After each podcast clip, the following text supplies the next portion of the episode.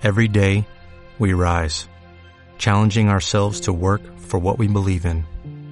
At U.S. Border Patrol, protecting our borders is more than a job, it's a calling.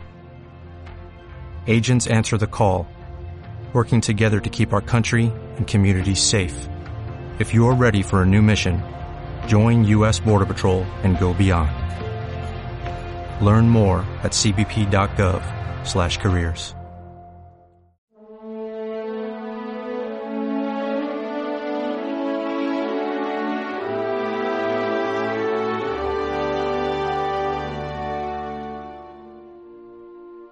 Si no os convertís, todos pereceréis lo mismo.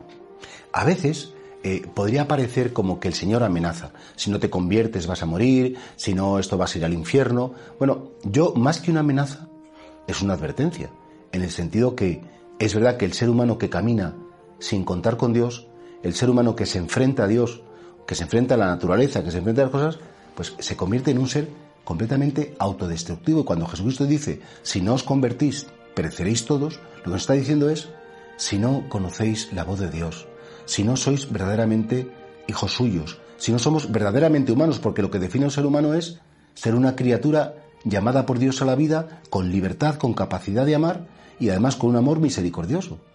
Porque claro, los animales, por ejemplo, entre ellos se despedazan, el fuerte siempre pisa al débil, el grande eh, expulsa al pequeño. Y sin embargo, qué bonito cómo la humanidad nos hemos caracterizado siempre por porque hemos cuidado a los débiles, hemos cuidado a los ancianos, hemos cuidado a los enfermos, hemos cuidado a la gente con, con limitaciones. Claro que sí, por cariño. Entonces, claro, Jesús dice, en la medida en que vosotros os olvidéis qué es la verdadera humanidad, en la medida en que dejéis de escuchar la voz de un Dios que dice, bienaventurados los pequeños, tuve hambre, me disteis de comer, tuve sed, me disteis de beber, nos estamos volviendo unas fieras.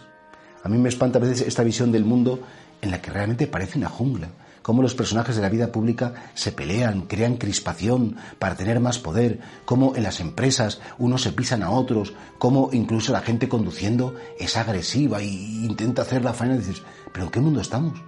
¿En el mundo de la violencia? ¿En el mundo en que los fuertes tienen que triunfar? ¿Que los caraduras siempre se salen con la suya? ¿O pretendemos construir un mundo en el que Jesucristo esté presente? Porque al final, el ser humano que da la espalda a Dios se convierte en un ser destructivo un ser que destruye a sí mismo y por supuesto que destruye a los demás, porque destruyendo a los demás es como Él se rompe. Por eso, ¿cuánto necesitamos la conversión? La conversión personal, cada uno de nosotros, pero ¿cuánto necesita el mundo a Cristo? ¿Cuánto necesita la sociedad, las leyes, eh, la medicina, el derecho? Eh, todo necesita que, esté Cristo presente de un modo o de otro.